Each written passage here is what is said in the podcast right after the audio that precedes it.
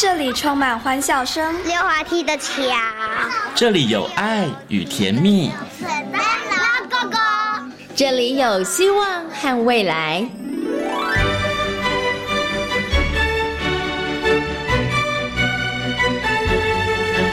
遇见幸福幼儿园，遇见幸福幼儿遇见幸福幼儿，遇见幸福幼儿园。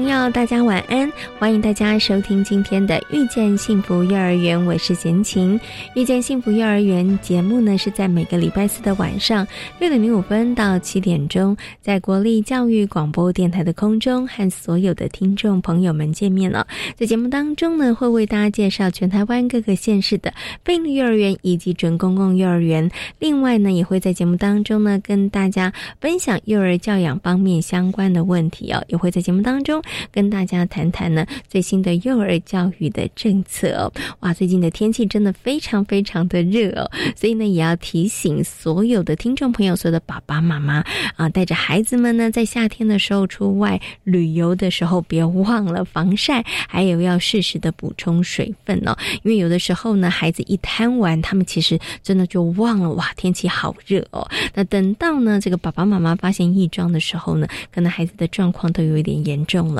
所以呢，也要提醒我们的爸爸妈妈，还有我们的听众朋友们，对于在孩子在夏天的时候出游，真的要稍微特别的留心跟注意哦。好，那么在今天节目当中呢，幸福幼儿园的单元要为大家来介绍的是由财团法人彭婉如文教基金会承接办理的陆江非营利幼儿园。那么在大手牵小手的单元当中呢，为大家邀请到的是实践大学家庭研究与儿童发展学系的。助理教授王慧明老师来到空中啊，跟大家来介绍幼儿园的教学法。那之前呢，其实王老师在空中为大家介绍过了学习区，还有方案教学、主题教学哦。那么在今天呢，王老师要跟大家来谈谈蒙特梭利教学、华德福教学，还有瑞吉欧教学这三种呢，其实也是现在在坊间大家常常会听到的幼儿园的教学法哦。那么这些教学法各有哪一些？特色呢？马上呢就进入大手牵小手的单元，邀请王老师来告诉大家。大手牵小手。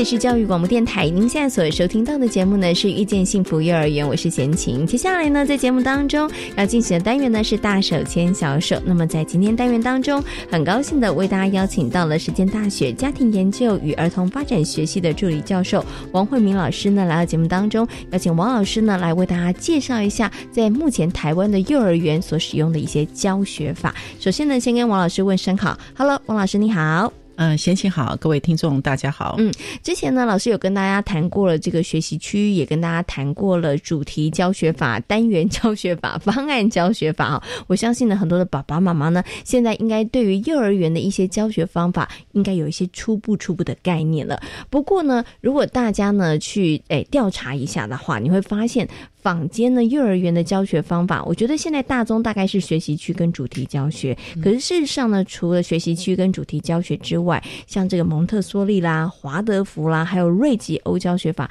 其实爸爸妈妈应该也时有所闻。所以呢，在今天节目当中，我们就请老师跟大家好好来。说明一下这三种教学法它的一些特色或者是它的优点。我想我们就先从大家最耳熟能详的，应该就是蒙特梭利了哈。哎，我想先请问一下老师啊，像我啊刚开始的时候就把蒙特梭利啊跟学习区整个就搞混了，嗯，我就觉得他们好像啊，因为他们都有一个孩子的可能像是工作区，嗯，我就觉得哎，对啊，就是让孩子自己去探索啊。所以蒙特梭利它到底跟大家我们之前谈的或是大家认为的这个教学法有什么不一样的地方啊？好，呃，蒙特梭利我们可以把它称为叫做蒙特梭利的模式，嗯哼，好模式。所以，呃，那它其实有他的，包括他们的呃哲学观，然后理念，然后学校，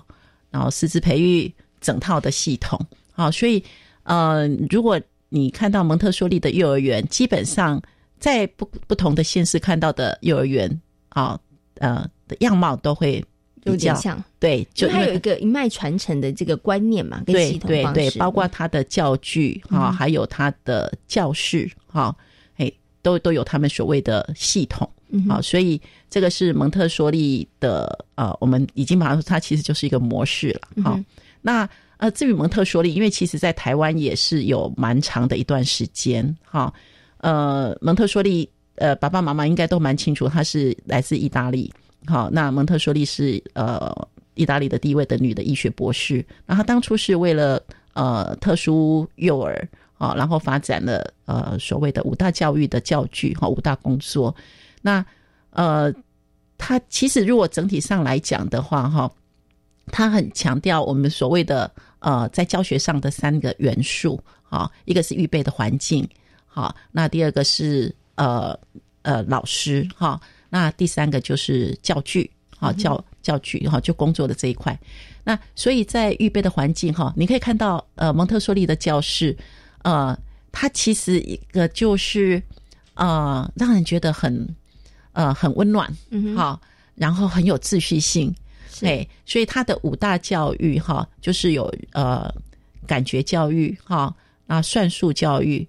语文教育、日常生活啊，还有文化教育啊，所以他的教室哈就有五大教育哈，五大工作哈工作区所组成的。那它里边的孩子呢，也是用混龄的方式。好，那你可以发现到说，在蒙特梭利的幼儿园，哈，呃，老师呃会带着孩子走线，好，那在走线的过程当中，老师就会跟孩子讲啊，你的脚跟对脚尖，嗯，脚跟对脚尖，嗯，脚跟对脚尖，然后要静心，对不对？好，要专注走在线上，好，然后哎走线，然后等到孩子都静下来，然后就坐在线上。然后老师开始跟孩子啊寒暄，嗯哼，好，所以他基本上来讲，他整个教室的氛围是很祥和的，是 很祥和。那孩子他他在操作教具，有他们的呃所谓的呃所谓的，我们应该讲说操作过程哈，我们 也不能讲，哎，就操作的过程是是吧？呃，工作毯怎么拿？嗯，好，怎么拿？然后怎么打开铺在地上？教具怎么从教具柜拿到工作垫上面？好操作，然后在操在操作之前呢，因为老师也会要做观察记录，还有就是针对孩子的，好呃，你你现在是呃，就是你的教具的操作，它其实是教具都有呃顺序排列的，是，所以孩子可以根据的这样的一个顺序去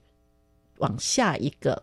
目方向去发展，所以。他呃，对孩子来讲的话，我们一直在谈到，就说呃，吸收的心智，发现儿童。那孩子呢，跟呃，透过这样的一个呃教具的操作的历程啊，然后培养他所谓的呃，除了教具本身的能力，还有一个就是很重要的他的秩序感啊。那这个部分是呃蒙特梭利的教育一个蛮大的特质。那除此之外，当然他还还是蛮强调的品格教育啦，等等的哈啊人跟人之间的哈这样的一个社会力啦，啊或者是生命教育啦。所以呃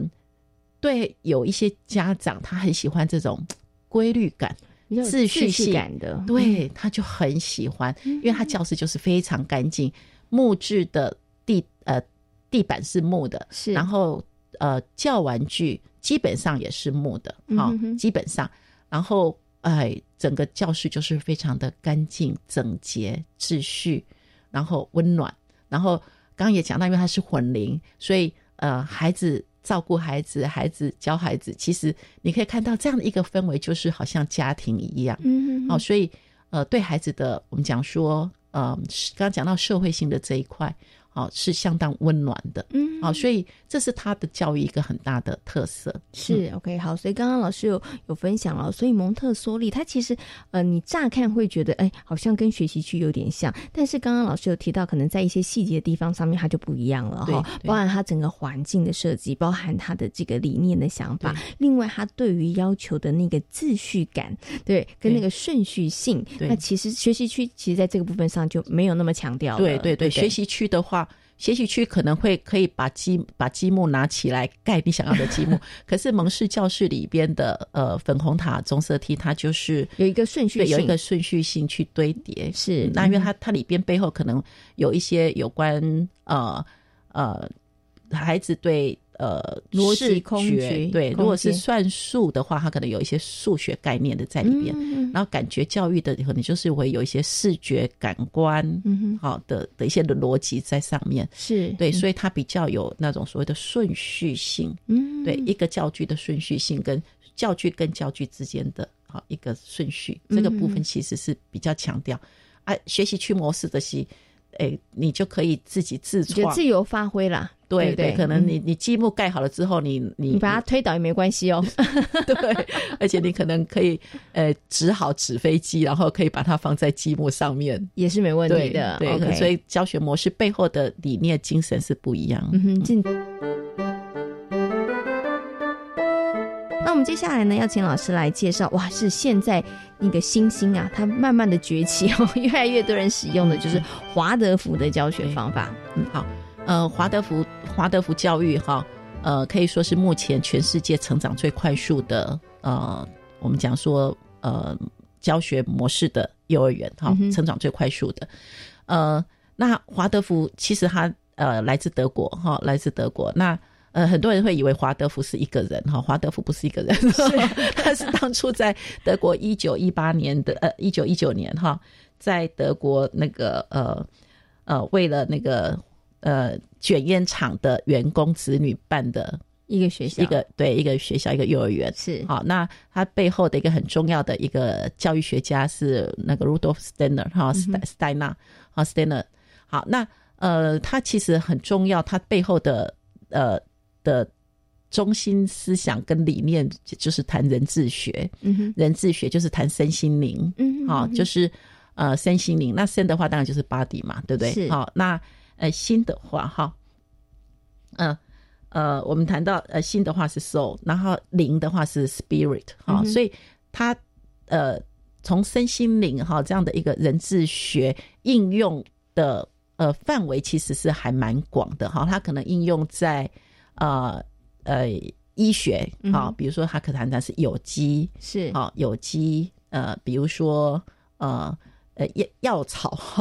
对人体的功效哈，有比如说在医学的部分，或者是园艺啊，或者是建筑哈，有机建筑可能就谈绿呃比较环保啦这些哈，然后食的部分也是谈有机。那这个对幼儿园哈，从人智学这样对幼儿园的影响就蛮大的。好，所以像刚刚谈到的，哎，建筑的话谈有机嘛，所以在幼儿园里边就会呃，比如说就会有一些呃。植栽对植栽绿化，然后吃有机，所以在学校吃的就会呃，基本上来讲有机，哎，大概就嗯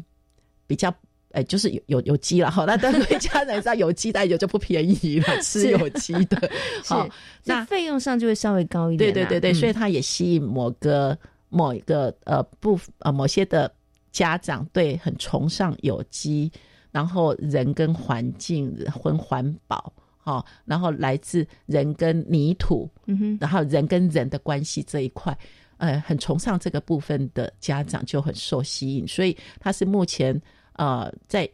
教学模式的部分，幼儿园呃华德福是成长最快速的，嗯哼，好，那呃刚也谈到就是说，那诶他从呃。他一个教学，他不教学模式哈。如果爸爸妈妈也可以从他的呃作息表可以了解哈，他们都在做些什么。比如说，他就会有在课程里边就有哎，比如说诗水彩画，或者是呃他们的课程里边有说故事，然后说故事呢呃就会有一个呃一个仪式，比如说老师就会蜡烛，然后弹里拉琴，然后呃，基本上老师在教室里边是不会有呃像 CD player 这种，都是老师用唱的，所以老师用里拉琴就边唱，好，然后接下来就会桌上的哈这种呃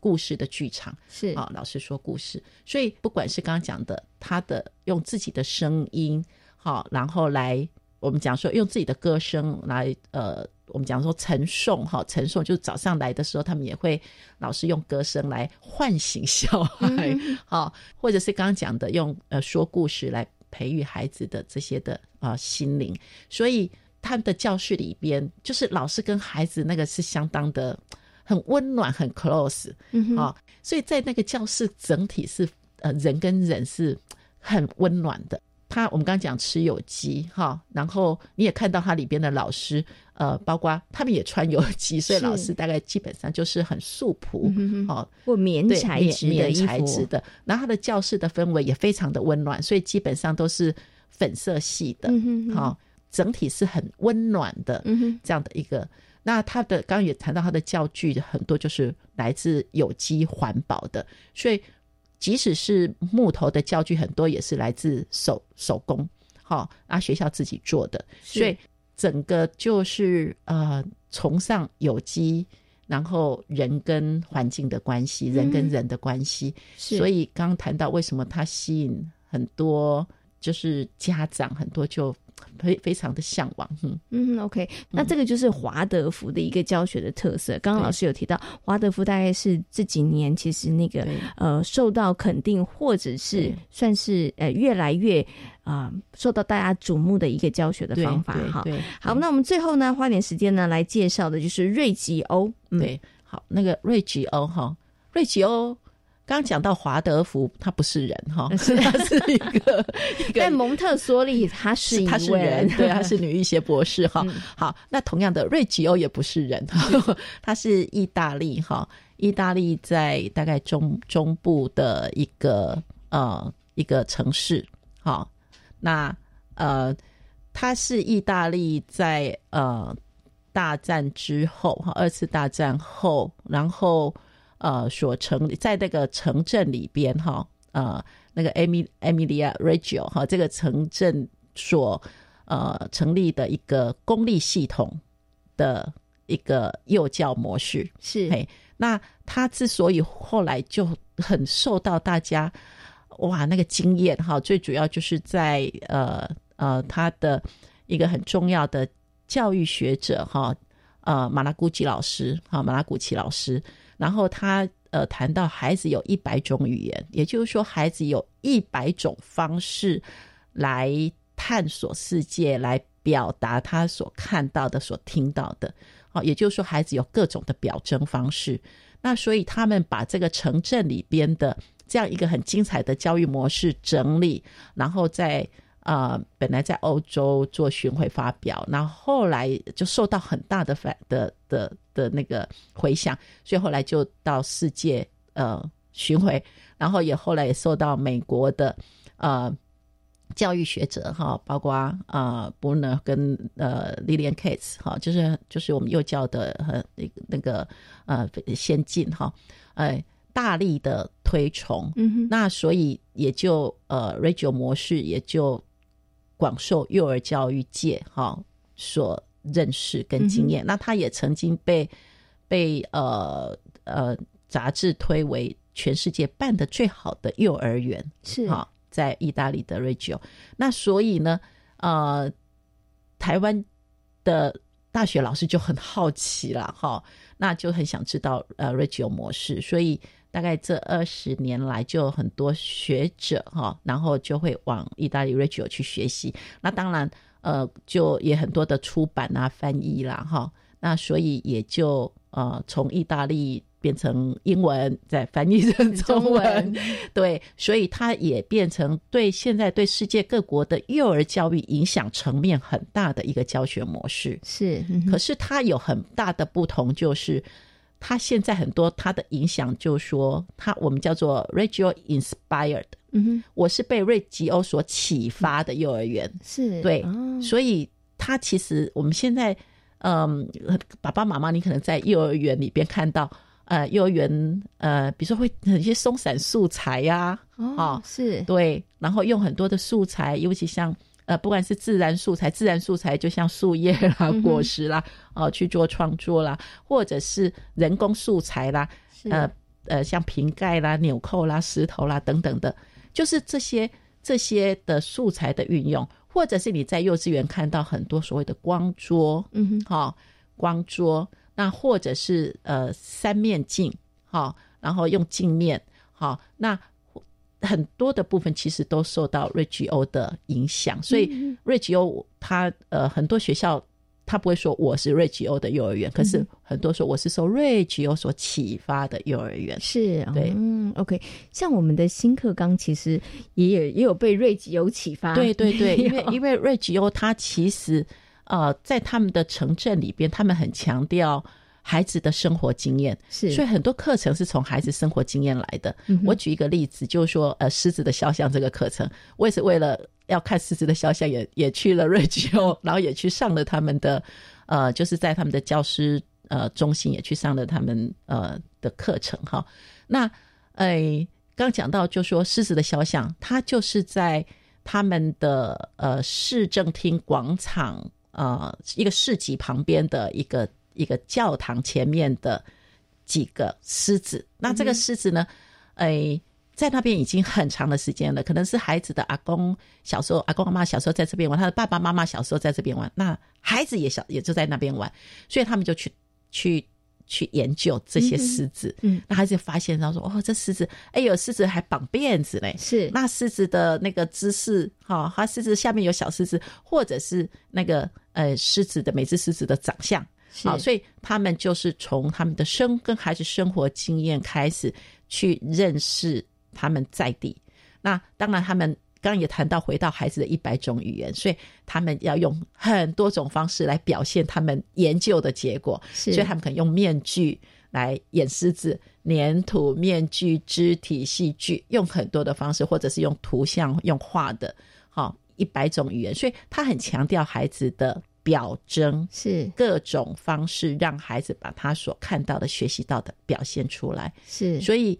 这是瑞吉欧模式的一个很大的特色。那当然，因为他的学校有艺术老师，哈，有艺术老师，所以他们在艺术创作还是表征这个部分。呃，运用的素材就相当的多元，嗯，对。那所以各位爸爸妈妈有兴趣的话，因为现在你你你打不管是 Rachel 的教学模式，或者是 Rachel inspired 被他启发的，好，这些其实都有相当多的一些的资源，嗯，对。OK，所以大家可以有兴趣的话可以看一下。对。不过刚刚老师啊在分享那个他呢飞到意大利去看这个 关于狮子的雕像，大家有没有觉得跟我们平常在节目当中跟大家分享的一些可能幼儿园的他们的主题教教学，或者是跟社区的互动连接，其实真的还蛮像的。是对，因为其实其实我们回到很多时候，就会现在很多时候，呃，虽然我们都会说我可能是主题教学，可是我某个部分可能会呃把某个教学的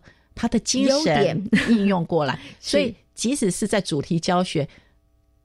我们在幼幼班或小班，有时候也会用蒙特梭利幼他的。呃，日常生活那一块。是。哦，就是孩子照顾自己、照顾环境哦，然后手眼协调，呃，怎么倒啦，哦，然后怎么折啦，这些一些基础功。所以呃，现在其实呃，幼儿教育非常的蓬勃发展，然后就是看呃，我们幼儿园的老师哈，是一个很重要的灵魂人物，看他怎么去发挥他的。呃，专业，然后给孩子很大的空间去，呃，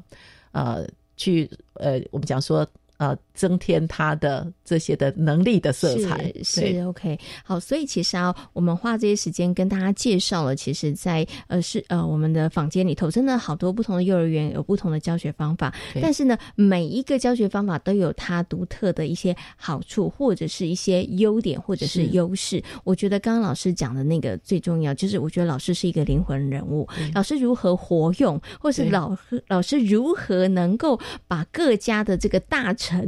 对 对，然后都能够呢截取，然后运用在教学现场当中，我觉得这才是最重要的，因为我们都希望可以为我们的孩子打造一个更好、更优质的一个学习环境，然后要看见孩子哈，对，不要只是老师拼命教，你要看见孩子，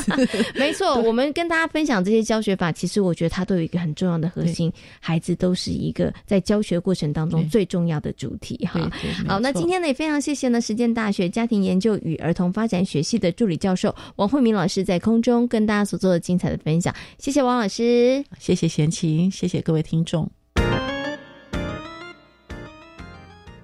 我是陈建仁，Omicron 病毒株传染力极高，但多数传染者都是轻症或无症状，这是危机也是转机。施打三剂疫苗可以减少死亡率超过百分之八十五，高危险群还要再打第四剂。有症状的人一定要早期检查。政府已备足医疗能量，让有需要的病人得到妥善照顾，度过这波疫情，台湾就能迎向正常生活。有政府，请安心。以上广告由行政院与机关署。提供。小时候，你跟爸爸最快乐的记忆是什么呢？是他陪着你踩出单车的第一步，还是和你一起打的那场篮球呢？今年父亲节，欢迎邀请爸爸一同出游，创造你们之间快乐的记忆吧。每个礼拜五下午两点零五分到三点，锁定教育电台彰化分台，收听 Wendy 主持的《Just Travel with Me》英语大玩咖，给你更多带爸爸出游的灵感哦！祝福天下的爸爸，Happy Father's Day！暑假玩到寒假必有的景点哦！Muse 大玩家又来喽！这是集合台中科博馆、国立台湾博物馆等教育部、文化部所属共二十四家馆所，以及国立故宫博物院共同主办的活动，让大家更了解台湾的自然生态、艺术人文及文化历史的相关知识。到三个馆所盖章后，可以换纪念品哦！大家赶快来成为热爱学习的探索小尖兵。以上广告是由教育部提供。大家好，我们是台湾弦乐团，我们都在教育广播电台。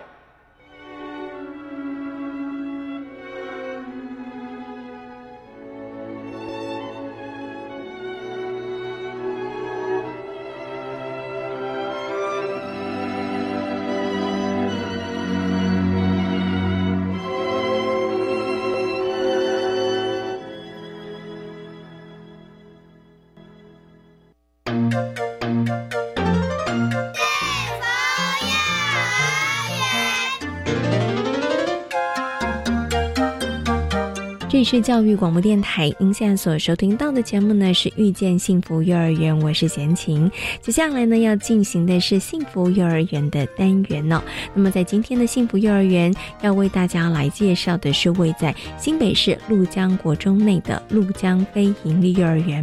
鹭江非营利幼儿园呢，目前总共有大中小以及两岁专班，共有一百六十名学生哦。那教学上面呢是以学习区为主哦，让孩子们。呢，从有兴趣的事物来出发，那进而呢，结合社区资源呢，老师呢，因着孩子们有感的事物，给予孩子们更多的引导和刺激，也来加深呢，孩子们他们学习的深度及广度哦。好，那我们接下来呢，就来听听呢，陆江飞利幼儿园杨静茹园长跟大家的分享。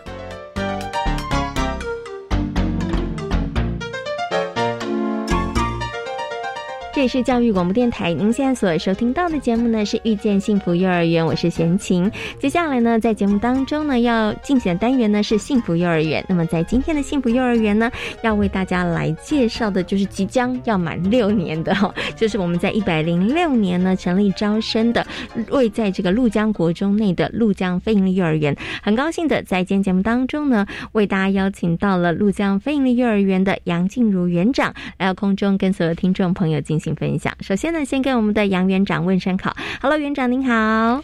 嗨，大家好，我是陆江的园长静茹。是，今天很高兴呢，可以邀请静茹园长来到节目当中跟大家分享哦。那其实呢，静茹园长在啊担任陆江飞营幼儿园的园长之前，他其实在私立园所担任园长。那刚刚在访问前呢，先请有稍微跟我们的静茹园长聊一下天。园长说：“哦。”我真的好后悔。我心里想说，你一定是后悔来非盈利，对不对？因为非盈利有好多行政工作很辛苦，对不对？其实不是诶，园长，你到底后悔什么？他不是后悔来非盈利，诶，在你心里头对你产生那个冲击是什么？嗯，好，其实我会觉得比较可惜跟后悔的是，呃，我没有那么早的去了解原来非营利幼儿园它成立之后的一个可以实现教保服务人员的一个教育理念，然后其实我们可以提供更多友善的环境，是可以给我们的孩子们的。那其实，在私幼里面会有。呃，比较局限于在市场化的一个部分，然后我们要呃符合很多就是可能家长期待的一个事项去做发展，所以其实，在私幼的环境是没有办法让孩子可以自由探索，然后还有发展他们自己心中兴趣的一些能力的一个展现。但是我来到非营利幼儿园之后，我认识了呃非营利幼儿园的一些机。的理念跟愿景，就是我们希望提供的是一个合理的薪资，然后还有就是正常化一个教学的环境，然后还有专业的一个团队整合的部分。其实，在所有的现场里面，我相信这个是更符合孩子的一个需求。嗯嗯，的一个环境这样是。所以刚刚园长说了，其实为什么会让他觉得哇？后悔跟可惜，就是我怎么没有早点接触 哈，甚至呢，可能我那时候毕业的时候，怎么没有非盈利幼儿园哈，可以让我去做一个选择？因为呢，真的来到了陆江非盈利幼儿园之后，才发现说，哇，它其实好多的教育理念哈，其实可能也是在学校里头，我们很希望可以为孩子打造的一个环境。所以，像刚刚的园长提到，非盈利幼儿园里头，第一个，他也提供了老师们合理的薪资，可以让老师在一个更安心的环境下好好的工作。那再来呢，其实他们也提。供给孩子一个，我觉得，呃，是一个不是一个制式的学习方式，它真的就是以孩子来作为主体哈，让孩子其实在这个过程当中可以快乐的学习哈，而且真的是可以有一些收获的。另外一点，我觉得刚刚园长有提到很重要，其实它是一个公司协力，而且是一个资源整合的单位，这跟原来您可能在这个私立园所应该非常不一样吧？在私立幼儿园的部分，它可能就是在呃。园方的一个经营，但是在非营利幼儿园，我们是呃政府这边是会去补助我们的，然后我们可以有很多的一个专业团队是可以进来去帮助我们现场的一个呃老师或者是孩子，可以提供更多的育儿的一个资讯。那像我们的基金会也会提供。呃，社工让我们可以去做咨询，让我们在现场实施我们的一个教育理念的时候，我们的背后是有团队是可以来支援我们的。是 OK 好，园长有靠山的感觉很不错哈。对，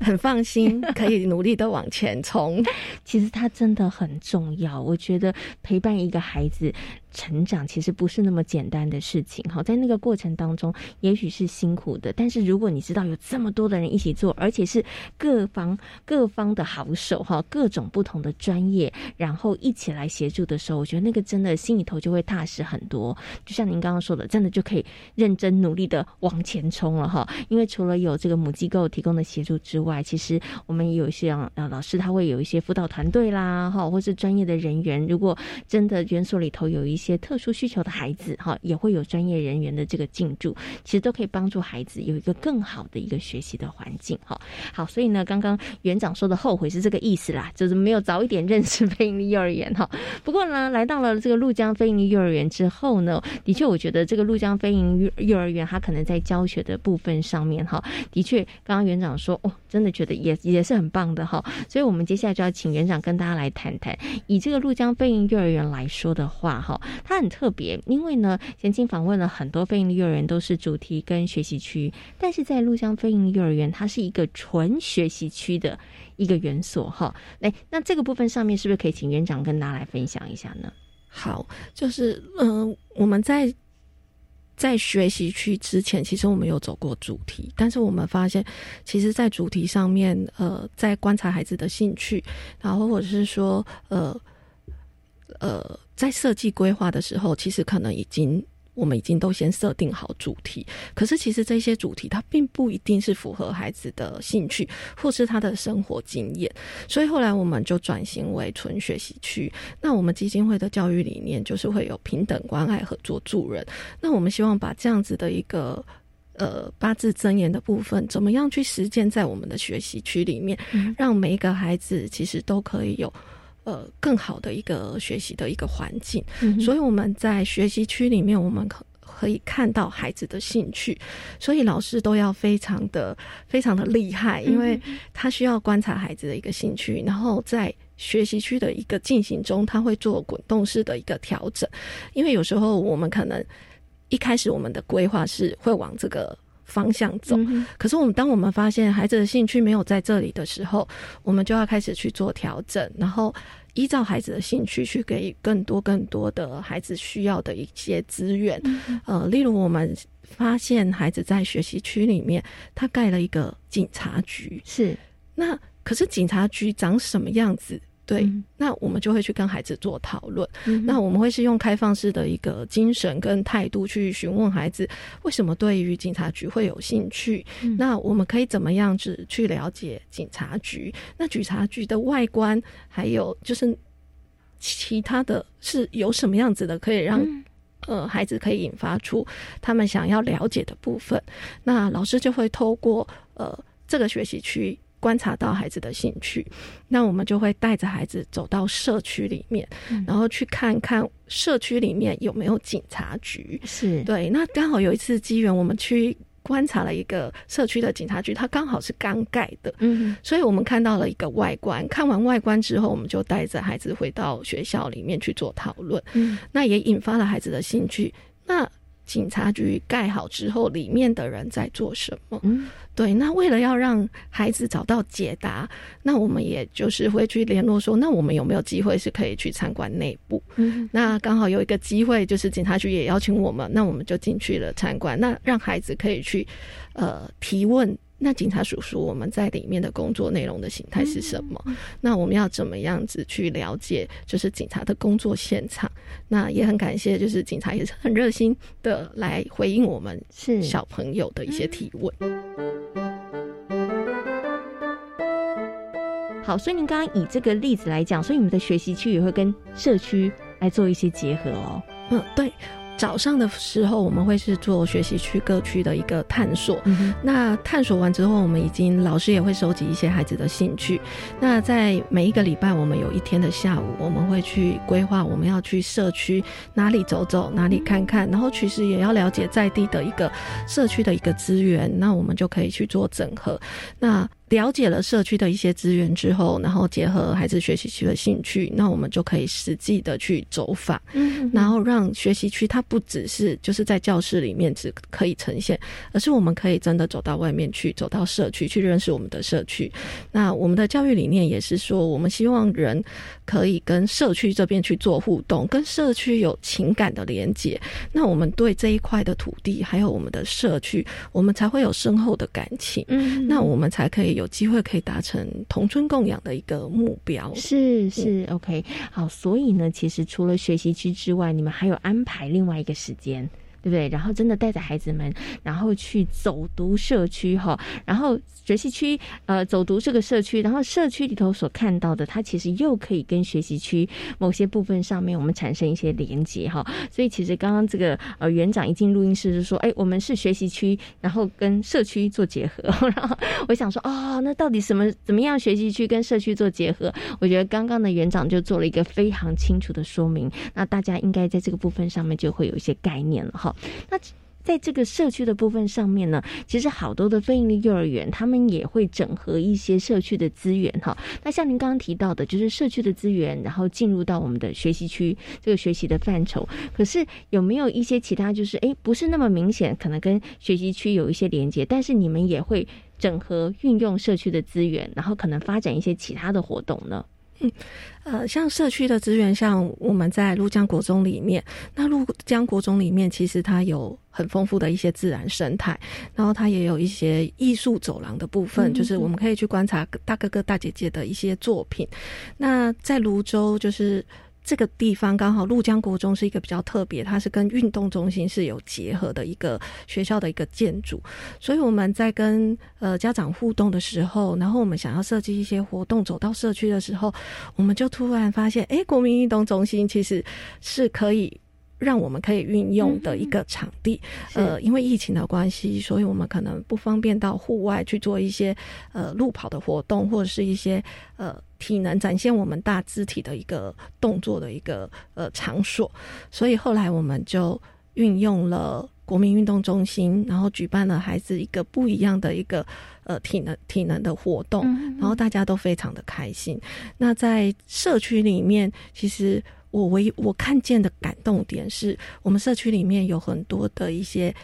大自然的一个探索的部分，像呃园区里面有很多阿阿伯勒树，它的四季变化可以让孩子有不同的一个看见，还有感受。那当然也有很多的一些落叶，那这些落叶怎么办？要清洁扫起来，扫起来嘛？对 对，那我们会去跟孩子讨论，然后我们就发现，哎，原来孩子可以跟我们一起去照顾环境，所以我们学校就有很多的扫除的工具。那大班的大中班的小朋友会跟我们一起去做扫落叶，那中小班的小朋友呢，他们会用夹子去夹落叶。是，那在这个过程里面，我们发现了很有趣的事情，就是他们发现蚯蚓，嗯，然后他们一开始。会觉得蚯蚓好可怕，嗯，所以他们可能就会用比较不适合的方式，就是让蚯蚓，嗯，断两节、断三节之类的，是 对。但是我们就去讨论说，那蚯蚓为什么会有蚯蚓？在什么时间点我们会看到它？那当我们看到蚯蚓的时候，我们可以怎么做？所以孩子自己就会讨论说，那我们用叶子让它回到泥土里面，那它就可以帮我们松土。对，那。当然，他们也会累啦。就是我老师，我不想扫地，我不想要做这些事情。但我们老师也会带着孩子一起去讨论，说，如果我们不扫地会怎么样？嗯，那我们如果扫地，我们会发生什么事情？其实，在这个讨论的过程中，他们就会觉得，哎，其实扫地也很开心，因为他可以看到一些大自然的一个呃景象。嗯。然后扫完地又可以有一个很舒服的空间，可以让他们做运动，所以他们也会非常开心。然后在扫地的过程里面，他们也会发现，哎，树上好像有小鸟，嗯嗯，然后有东西掉下来，那为什么会有这样子的情形？所以我们也会发现说，哎，渡江飞行地幼儿园有黑冠马路，哎，是。然后我们就会去观察这些可爱的小鸟们，他们都在做什么？他们的羽毛是。呃的形状，还有为什么他们会在什么季节会过来我们的学校里面？对，所以其实，在走社区，然后再跟。环境互动的这个部分，其实我也觉得特别的感动。嗯，OK，刚刚呢，其实园长跟大家谈到了陆江飞林幼儿园，其实我们是走一个纯学习区的一个学校，然后透过学习区，然后让孩子去探索自己的兴趣。我发现孩子们他们不止在学习区里头可以探索兴趣，他们其实也借由学校安排，比如说我们去走访社区，比如说我们每一天打扫环境，我觉得对孩子来讲，他其实也是一个探索。那可能他有些兴趣。也在这个过程当中，他可能就被培养了，或者是被发掘了哈。所以我觉得孩子都是处在一种哎。让你开始对某些事物感兴趣的情况下，然后再开始来进行这个学习哈。好，所以刚刚呢，园长有稍微跟大家谈到了，就是呃，陆江飞鹰幼儿园我们在教学上面的一些特色哦。可是呢，提到了这个呃纯学习区里头啊，可能也会有一些家长，他们可能就会有一些担心跟疑虑。他说：“老师，可是我们班的小朋友或者我家的小朋友，他。”总是只喜欢玩洋娃娃，他总只喜欢在这个角色扮演区。你应该鼓励他去积木区，或者是你应该鼓励他去那个什么绘画区或手作区。会不会有家长有这样的反应啊？嗯，对，其实，在教育现场里面，呃，我们。在跟家长互动的时候，我们也有接收到家长的一些期待。我们也可以理解，就是我们身为一个父母对于孩子的一个期待的一个情形。对，那我们就我们老师也都会非常厉害跟专业。他们我们会去回应家长说，其实我们在学习区里面的规划，其实真的都是非常用心，而且是有巧思的。那我们会把。平等关爱合作助人融入在我们的学习区里面。就像说，呃，我们会有大班可能会有编织区，那编织区里面，呃，只要是他有兴趣，他可他都可以选择，他想要去哪一区，不会因为他的性别而受限制。对，那每一个区里面其实都包含着多元的能力，像例如说编织区的部分，它其实是需要呃阅读步骤图的，他想要操作这个呃器材的时候，要想要编织出呃围巾、毛巾，还有桌杯垫。那他其实都是需要有步骤的一个理解，看得懂哦。对他看得懂，所以他就是语言的能力也会被提升。他要有逻辑思考，因为他要知道那个顺序。对对，所以其实才他才可以完成，就是他最后的一个成品。而且以编制来讲，孩子也要有那种稍微有一点那个数理的概念，就是说空间，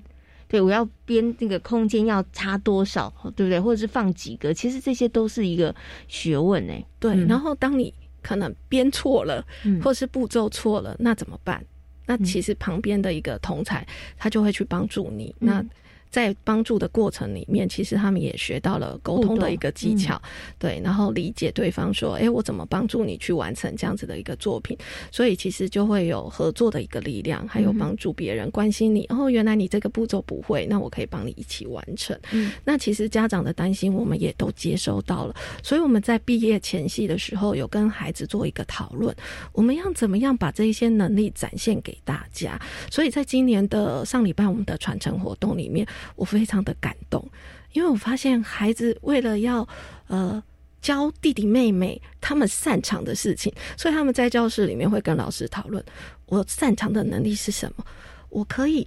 带给弟弟妹妹什么样子的一个有趣的一个部分，那我可以怎么教他们？那他们的讨论很可爱，他就会说我们要用弟弟妹妹听得懂的语言，然后很棒，这样他们才可以学习。听得懂，嗯，然后他们才可以做得出来。那其实我在听老师分享这个讨论的过程，第一个我觉得很感动，因为他们知道要怎么去，呃，在事前的时候要去做准备，而且他们还贴心的想到弟弟妹妹可能会听不懂太深的一个言语，所以他们会把它调整成是适合中小班弟弟妹妹听得懂的。那在实际的在现场里面，我看到的，呃，还的大班的哥哥姐姐不是帮孩子。不是帮小朋友做，哦，他们是很有耐心，一个步骤一个步骤的在旁边提醒他跟引导他，而且观察完之后，发现可能有哪一些地方需要再多加强，他们也会去提醒他说：“哎，你刚刚这个步骤可能没有做到，那我们再回到上一个步骤，然后再做一次。”嗯，对我就觉得好感动哦！我相信爸爸妈妈跟我一样看到了，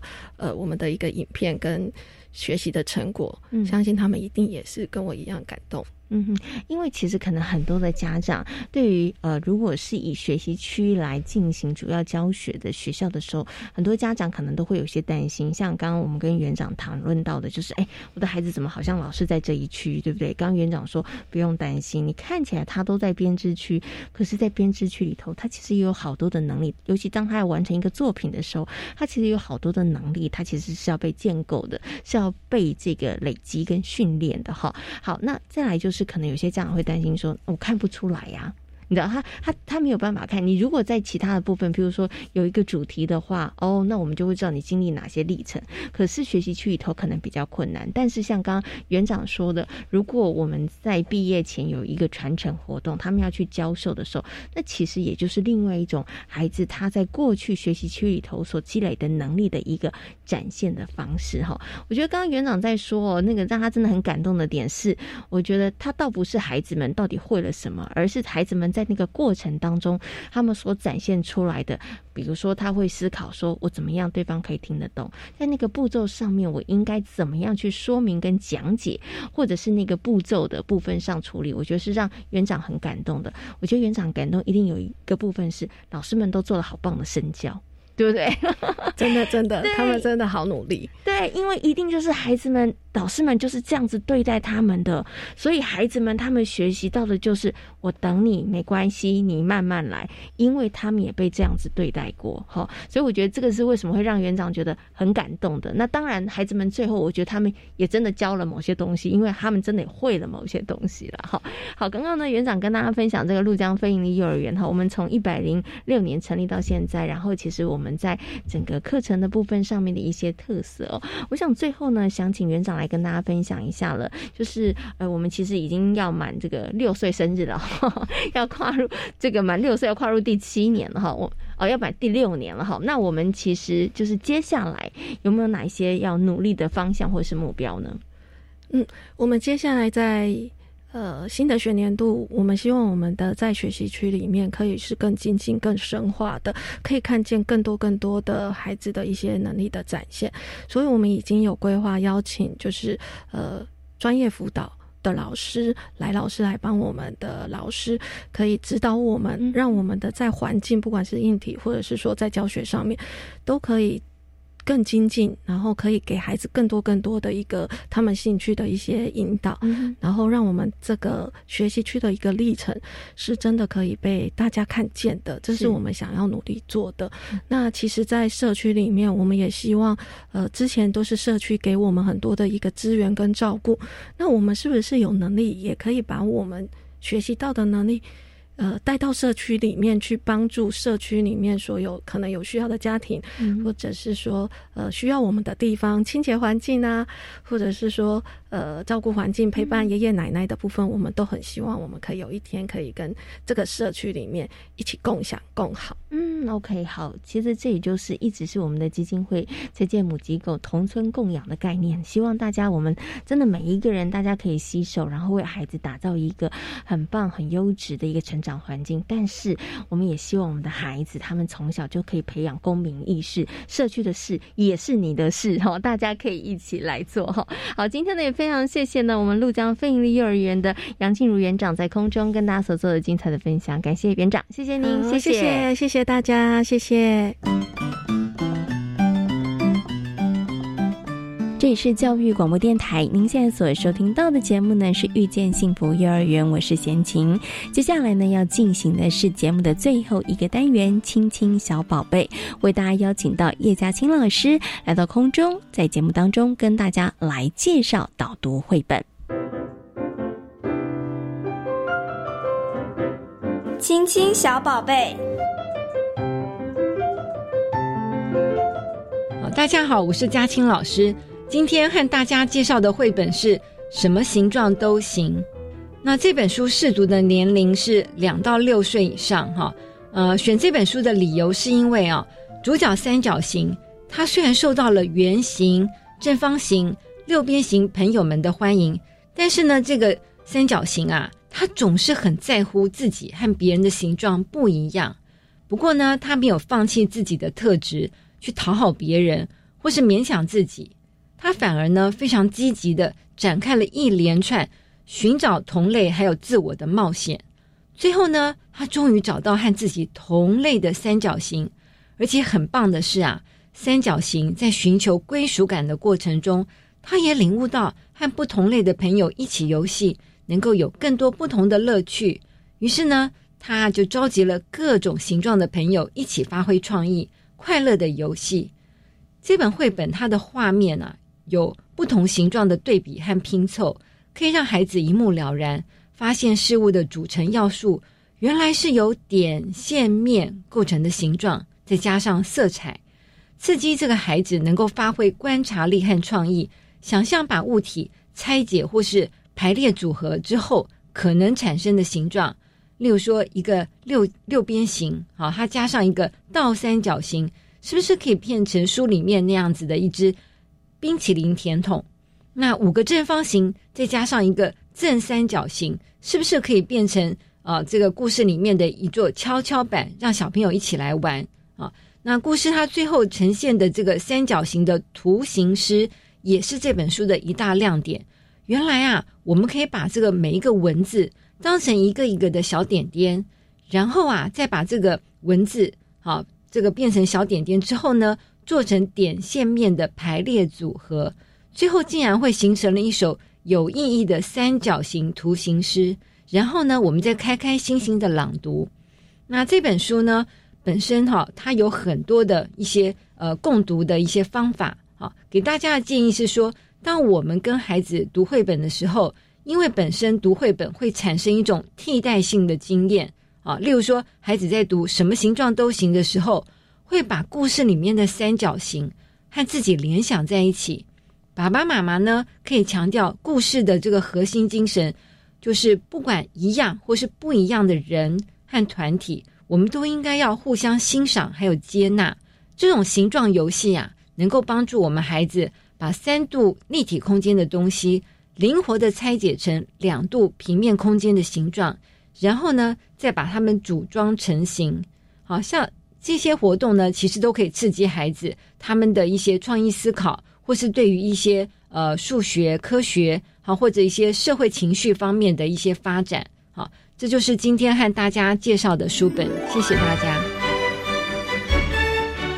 在今天遇见幸福幼儿园的节目当中，为大家邀请到的是实践大学家庭研究与儿童发展学系的王慧敏助理教授呢，跟大家谈到了幼儿园的教学法。另外呢，也跟大家介绍了位在新北市鹭江国中内的鹭江非营利幼儿园。感谢所有的听众朋友们今天的收听，也祝福大家有一个平安愉快的夜晚。我们下回同一时间空中再会，拜拜。